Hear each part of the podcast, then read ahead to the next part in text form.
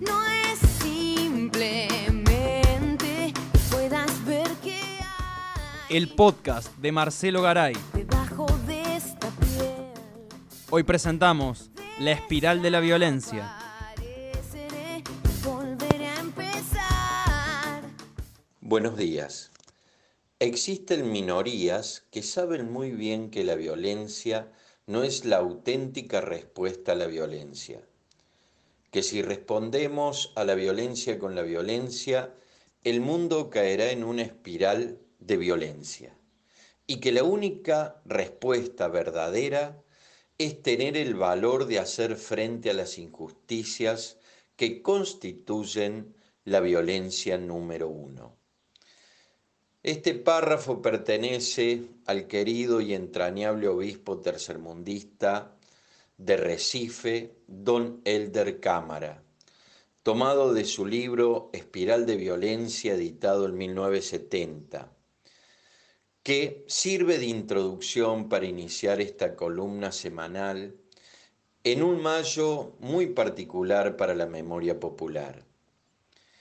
Varios hechos enmarcados en lo que tiene que ver la violencia o su promoción en sus diferentes niveles volvieron a tener expresión en las calles de Argentina, en los sempiternos medios al servicio del gran capital y los políticos de una derecha cada vez más fieles a su origen de odio. La violencia en la historia de nuestro país ha sido una marca que retorna una y otra vez, especialmente cuando las mayorías populares acceden al gobierno o se encuentran en un estadio de conquistas. Desde morenistas y sabedristas, el ejercicio de dirimir los conflictos por la fuerza aparece una y otra vez, como el mito del eterno retorno de Nietzsche y tal vez porque la injusticia nunca se resolvió. Pero la que nos importa es la que se inicia a mediados del siglo XX, cuando sectores acomodados con un sector de las Fuerzas Armadas decidieron truncar una vez más el tránsito democrático en 1955. Esta vez no sería igual ya que las consecuencias perviven casi 70 años después. Cuando se habla de violencia de los años 70, periodistas, historiadores, políticos, conservadores todos, se llenan de palabras sobre esa época tumultuosa o difícil, como gustan eh, adjetivarla.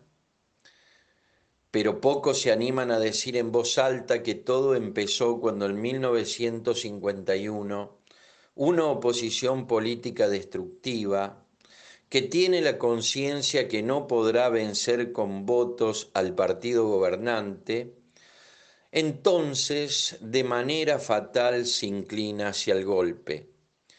Así en septiembre de ese año ocurre el primer intento con un tío del asesino de Córdoba de la familia Menéndez.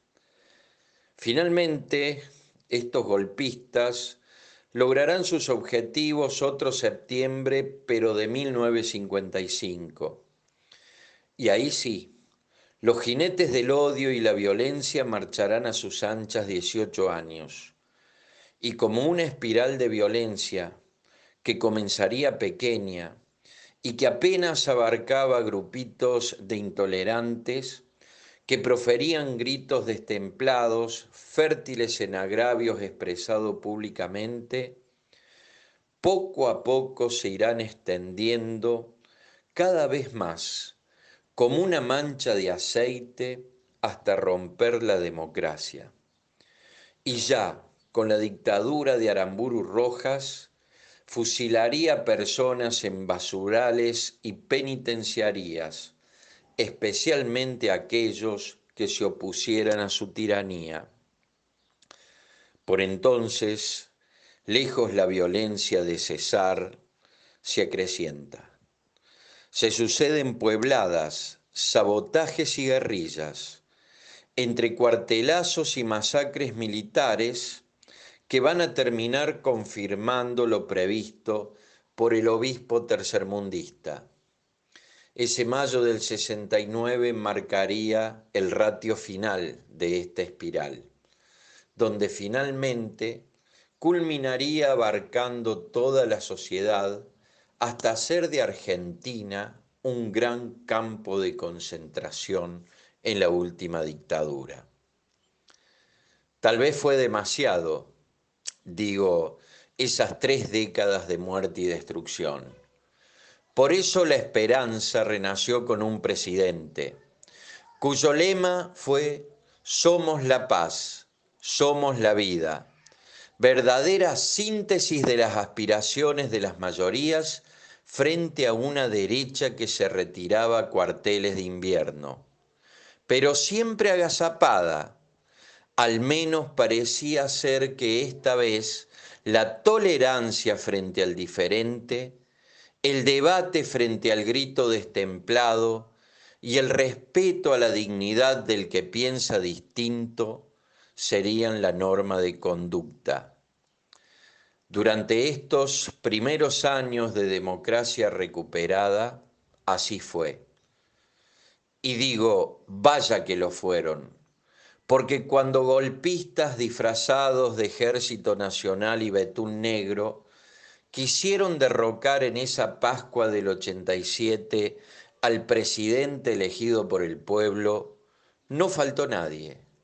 Vimos del brazo a peronistas con radicales, a socialistas con conservadores. Todos y todas repudiarán al golpismo manifestándose a favor de la democracia como sistema de vida. No había espacio para un nuevo espiral de violencia. Incluso se repudiaba el gatillo fácil. No se justificaban los excesos, eufemismo de torturas realizadas en democracia por las fuerzas de seguridad. Hoy parece que el retroceso en todos estos ámbitos alcanzados es notable. Tal vez este recomienzo sea cuando un presidente hace muy poco recibía en la casa de gobierno de manera honrosa a un policía acusado de homicidio agravado, o cuando una ministra de Seguridad justificaba el asesinato de un manifestante por la espalda. Digo, que cuando se promueve la doctrina de impunidad uniformada, solamente se agrava la violencia.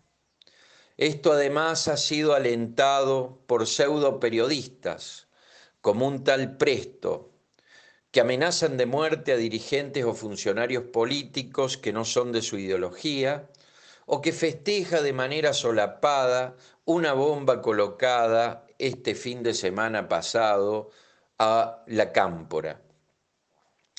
Incluso hay que decir, existen dirigentes políticos que hacen verdaderos incunloquios en sus declaraciones sobre este tema, donde más que rechazar la violencia, parecen justificarla.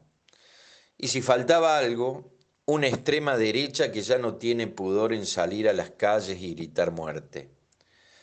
Van extendiendo los límites van fomentando la violencia.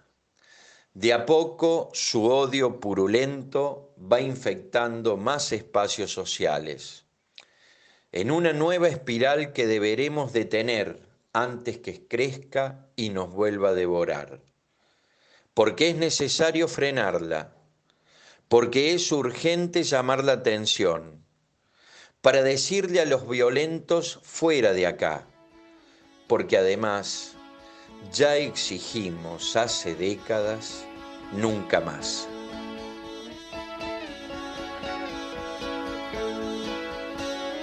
¿Quién sabe Alicia este porque sí? Te vas a ir, vas a salir, pero te quedas donde más vas a ir.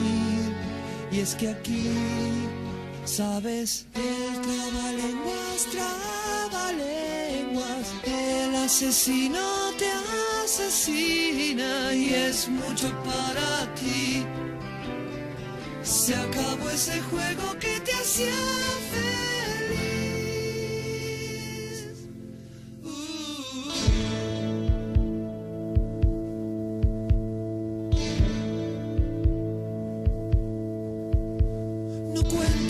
Que viste en los jardines, el sueño